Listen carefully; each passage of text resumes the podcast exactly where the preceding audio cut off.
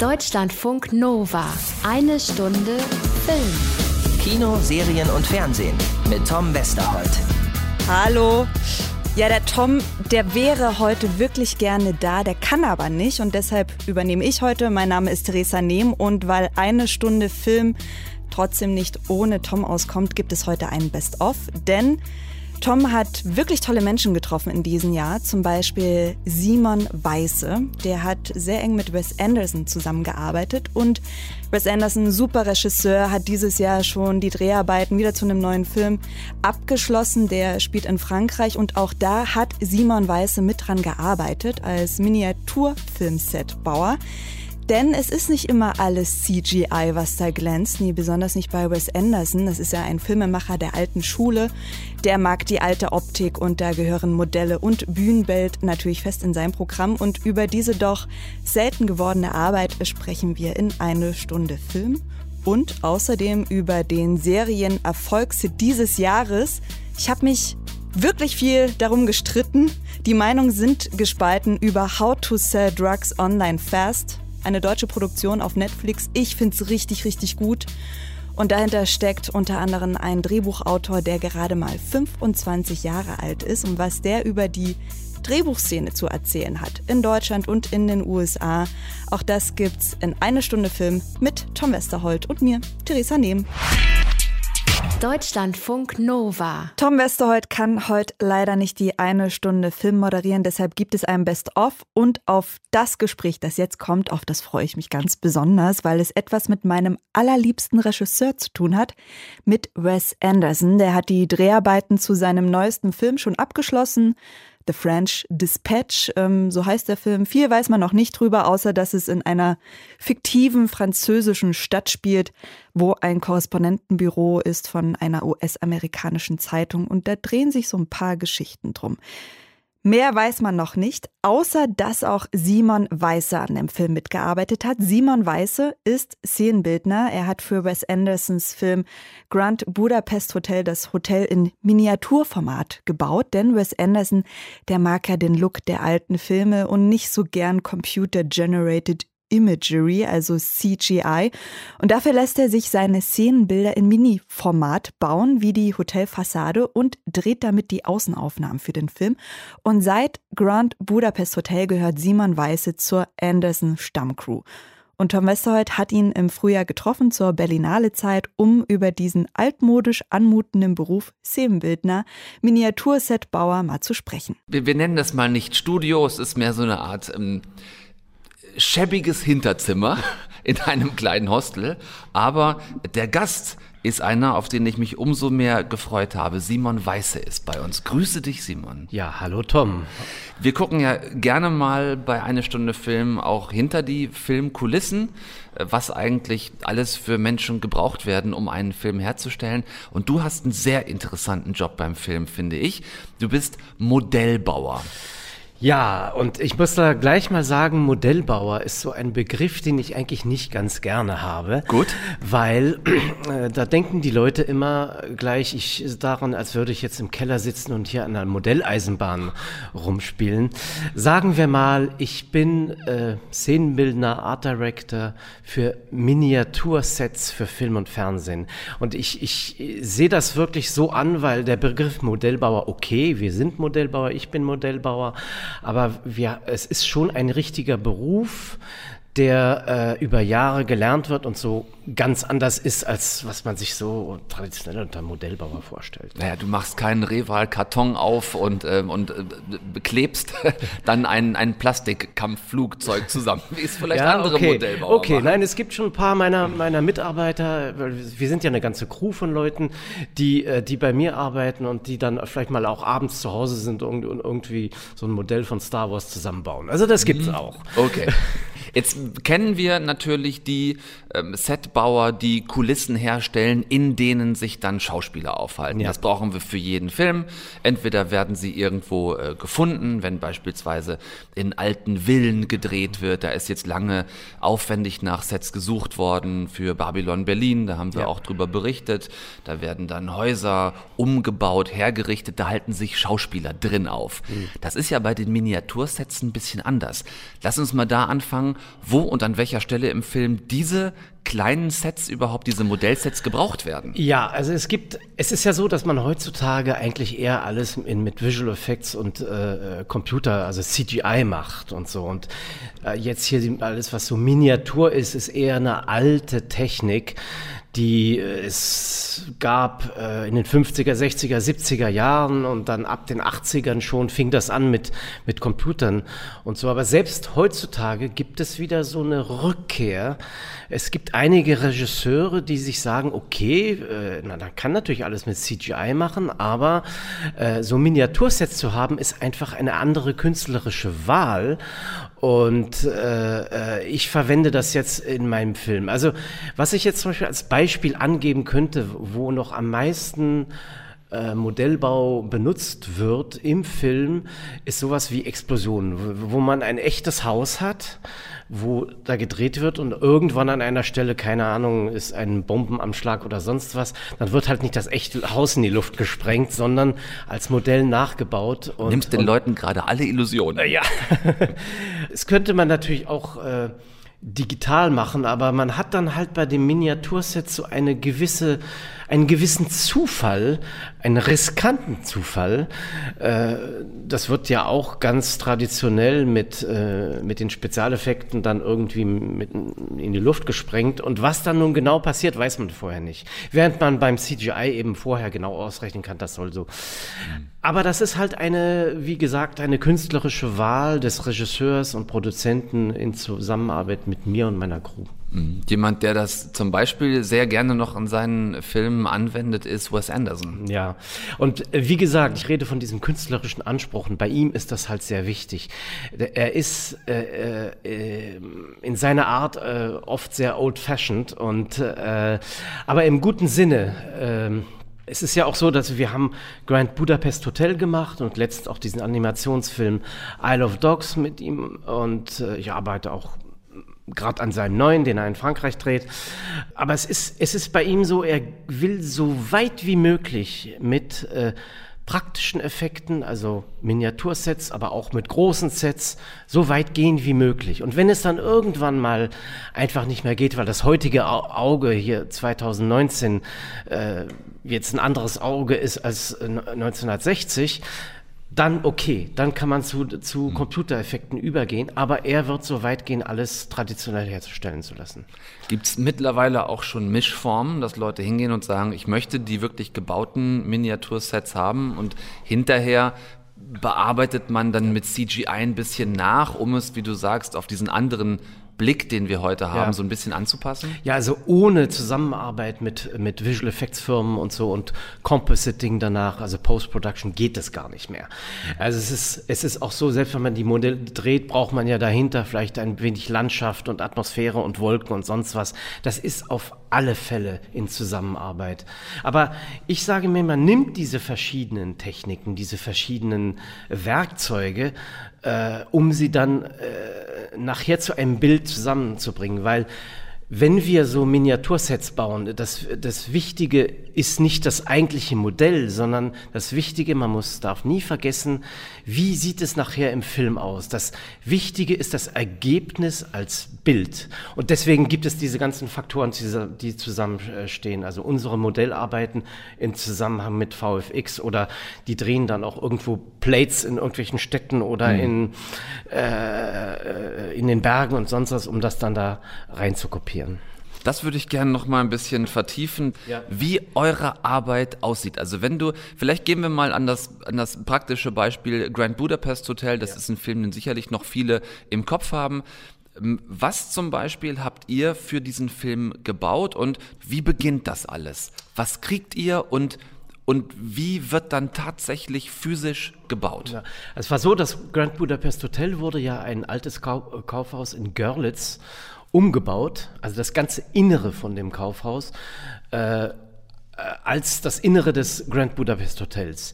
Während die dort in Görlitz gedreht haben, haben wir im Studio Babelsberg äh, eine, äh, eine große Werkstatt aufgebaut, um äh, vor allen Dingen dieses Grand Budapest Hotel, diese Ansicht von draußen zu bauen. Und das hatte ungefähr so Maße von ja, vier Meter Breite, drei Meter Höhe.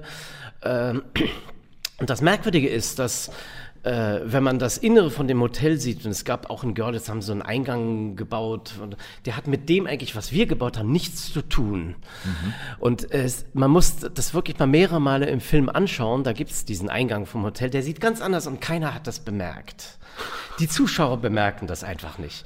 Ja, äh, ja und ähm, und dann waren wir halt dann im Studio Babelsberg über vier Monate und haben nicht nur dieses äh, Hotel gebaut, sondern auch andere Ansicht, Ansichten von meinem Observatorium. Äh, und dann eine ganz wichtige Sache, die man überhaupt nicht so bemerkt. Wir haben mehrere Landschaften gebaut mit Schneelandschaften, mit, mit Bäumen, in dem eine so eine Jagd stattfindet mhm. auf Skiern. Mhm. Und das ist alles nur Modell und, und im Endeffekt Stop Motion das da reinkopiert wurde. Ja, und das sieht man eigentlich in dem Film gar nicht. Ja, das ja, das ist, stimmt. Äh, es ist eigentlich ziemlich kompliziert, was wir gemacht haben. Wir hätten das natürlich alles digital machen können, das war einfacher gewesen. Mhm. Und, und vielleicht hätte man auch wirklich in den Bergen drehen können, heutzutage mit Drohnen von oben das filmen können. Und so. Aber nein. Ja. Das ist einfach so ein Wille, das so, so zu drehen. Und es wurde halt immer mehr, immer mehr und immer mehr. Ach, ihr könnt das machen, ihr könnt das machen, ja, dann versuchen wir doch äh, noch mehr Landschaften zu bauen und, und das zu filmen. Mhm. Und sonst die Materialien, also ich meine, das ist selbst beim Setbau ziemlich, äh, äh ziemlich traditionell. Wir aber arbeiten auch manchmal einfach nur mit Gips und Ton. Und, äh, mhm. Aber dann haben wir natürlich das Problem, dass mit, dem, mit den Maßstäben, also bestimmte Sachen, wenn man, wenn man Holz nimmt dann, und in, äh, etwas irgendwie in 1 zu 40 macht, äh, dann ist die Holzstruktur stimmt auf einmal nicht mehr. Richtig. Ja, dann muss halt. Weil die Maserung ja, viel, zu, viel zu groß wird. Genau, dann wird das halt einfach grundiert und dann kommt der Maler ran. Es gibt nicht hm. viele Maler, die wirklich in bestimmten Maßstäben das so rüberbringen, dass man das auch ja als echt ansieht. Äh, es gibt viele Theatermaler, Bühnenmaler, aber wirklich jemand, der im Maßstab das so malen kann, dass eine Struktur oder ob das, ob das Felsen sind oder sonst was, das so gut hinkriegt mit ganz kleinen Pinseln über Tage, Wochen, Monate. Ja, das ist eine eigene Kunst für sich. Ich bedanke mich bei dir, Simon Weiße. Ja, vielen Dank. Für das äh, spannende Gespräch. Danke dir für den Besuch bei uns und hoffe, dass wir uns mal vielleicht mit oder an einem deiner äh, Sets wiedersehen. Ja, genau. Vielen Dank. Tom Westerholt hat den Szenenbildner Simon Weiße getroffen, der eigentlich hauptsächlich im Babelsberg arbeitet, aber inzwischen zur Stammcrew von Wes Anderson gehört und vielleicht besucht Tom ihn ja bald, denn Wes Anderson arbeitet schon wieder an einem neuen Film. Deutschlandfunk Nova. Eine Stunde Film. Ihr wundert euch, warum hier eine Frau am Mikrofon steht. Tom kann heute leider nicht im Studio sein, deshalb senden wir ein Best-of eine Stunde Film, denn Tom hat spannende Menschen in diesem Jahr getroffen, zum Beispiel Stefan Tietze. Der ist 25 Jahre, arbeitet bei der Bild- und Tonfabrik, die habt ihr vielleicht schon mal gehört, die produzieren auch das Neo-Magazin Royal und Stefan ist Drehbuchautor von einer, wie ich finde, wirklich ganz, ganz tollen Serie.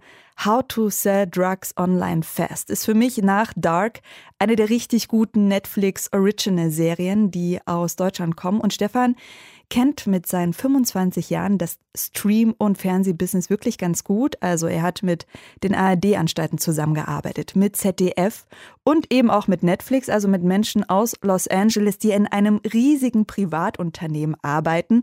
Und wie das so ist als Drehbuchautor aus Köln in Los Angeles eine Idee zu verkaufen, das hat der Tom erzählt. Hallo, freut mich, dass du da bist. Sag mal kurz zur Entstehung des gesamten Projekts. Ähm, Auftrag von Netflix oder bei Netflix gepitcht? Wie ist die ganze Nummer entstanden? Wir haben das gepitcht. Also wir haben damals, äh, wir kommen ja alle aus dem äh, Neo-Magazin um Jan Böhmermann Kosmos, äh der Firma äh, Bild- und Tonfabrik. Und ähm, damals haben wir das mitbekommen, dass es da in Leipzig diesen Fall gab von dem ähm, jungen Schüler, der äh, aus seinem Kinderzimmer Drogen verkauft hat. Maximilian, Maximilian S. S. Und die, das fanden wir einfach eine spannende Prämisse. Mhm. Und das hat uns inspiriert, äh, daraus mehr zu machen. Und dann ähm, habe ich mich mit Philipp und Matthias hingesetzt, den beiden Geschäftsführern und Produzenten, Showrunner der Serie. Und äh, wir haben gesagt, lass uns das machen, lass uns da eine Serie draus machen. Dann haben wir Konzepte geschrieben, erste.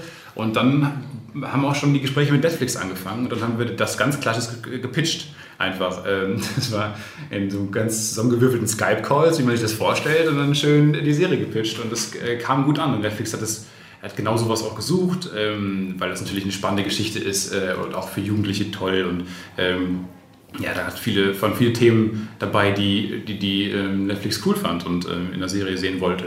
Und mhm. dann ging das relativ schnell. Und dann haben wir die Konzepte weiter verfeinert, bis es dann irgendwann zum Greenlight kam und die, der Bücherauftrag kommt. Mhm. Ja. Es wird ja gerade viel nach solchen Stoffen gesucht, also speziell nach, nach jungen Stoffen, die sehr gefragt sind. Ähm, bekanntestes Beispiel vielleicht so in diesem Kosmos, in dem ihr euch auch irgendwie bewegt. Ähm, 13 Reasons Why, äh, Tote Mädchen lügen nicht. Ja. Ähm, so eine ja, so eine, so eine klassische Blaupause eines jungen, erfolgreichen Formats letzten Endes. Wie sind die Absprachen dann gelaufen? Also ihr habt das gepitcht, klar. Und ja. mit wem müsst ihr dann als Autorenteam, als Macher das quasi in eine Form gießen, die dann für alle hinterher passt? Es gibt dann bei Netflix Ansprechpartner, Kreativteams und so. Lustigerweise waren die auch gerade im Aufbau. Die haben sich ja erst mit der Serie uns auch aufgebaut, weil die ähm, gab es ja dann auch gar nicht so. Die International Originals wurden dann auch ja auch erst in den Start gebracht. Und ähm, dann gab es äh, in Amsterdam ein cooles junges Team und ähm, in LA. Und dann haben wir mit äh, den Kreativleuten in LA dann zusammen ähm, die Konzepte verfeinert. Äh, wir waren da aber relativ äh, deckungsgleich unterwegs. Also wir haben da, da musste gar nichts in irgendeine Form gegossen werden. Ich glaube, da waren wir auf einer, in einem Boot von vornherein und wollten, wussten genau, dass wir, ähm, das ist ja auch das Spannende an der Prämisse, dass ein, ein junger Mann anfängt, Drogen im zu verkaufen und dann schnell zum, zum größten Online-Drogendealer ähm, Europas, wenn nicht sogar der Welt wird, ähm, da steckt natürlich schon sehr viel drin. Das, das, die Prämisse liefert ja auch die Themen mit, die da rumschwingen, sei es Abitur, sei es die erste Liebe, sei es aber auch die ganze Internet- und Generation Z-Thematik. Mhm. Und ähm, das wollten wir alles auch erzählen und das war, war da war Netflix äh, sofort mit im Boot.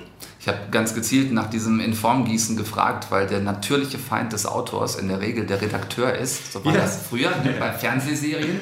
Da hast du, du hast ein tolles Buch geschrieben und dann kommt aber ein Redakteur, der sagt, ja, prinzipiell ganz gut, ja. äh, machen wir genauso wie du sagst, nur komplett anders. Lass uns das komplett anders machen, ja. Mhm, genau. Ähm, ja, kenne ich auch. Also ähm, äh, in Deutschland muss man auch sagen, habe hab ich vor allem mit Öffentlich-Rechtlichen zusammengearbeitet und so. Das macht immer sehr viel Spaß und es ist toll, dass es das gibt. Richtig, richtig toll. So, das wollen wir an dieser Stelle mal festhalten. Das müssen wir festhalten. Das ist so super und das ist so schützenswert.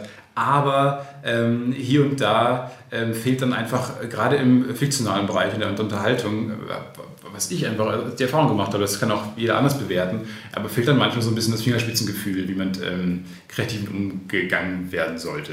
Und ähm, da hatte ich einfach bei, bei Netflix und den Leuten aus LA dann auch das Gefühl, dass da ähm, das eine oder andere Seminar belegt wurde, wie man mit Leuten umgeht. So ja. blöd das klingt, aber ohne Scheiß, das ist wirklich wichtig, ähm, die, die, die kreative Stimmung im Raum aufrechtzuerhalten und so. Und, ähm, und das hat sehr viel Spaß gemacht und das hat sich befruchtet. Und ähm, es ist ja dann auch im Endeffekt auch ein bisschen amerikanischer geworden, als wir das vielleicht am Anfang dachten. Mhm. Ähm, vielleicht, weil da auch so ein bisschen die Einflüsse kamen ähm, aus den USA. Ja, das sieht man der Serie durchaus auch an, was ich aber nachvollziehbar und nicht gerade dramatisch schlimm finde, denn es gibt natürlich ein dahinterstehendes Interesse auch die, die äh, National Originals hinterher ja. möglichst flächendeckend verbreiten zu können. Und dann nimmst du vielleicht eher optisch, das sieht man bei euch auch, so das Highschool-Modell, mhm. anstatt vielleicht das städtische Gymnasium ja. von Erkenschwick oder ja. so damit es einfach auch ein bisschen eine globalere Möglichkeit gibt äh, in der Darstellung. Ja, lustigerweise war das gar nicht die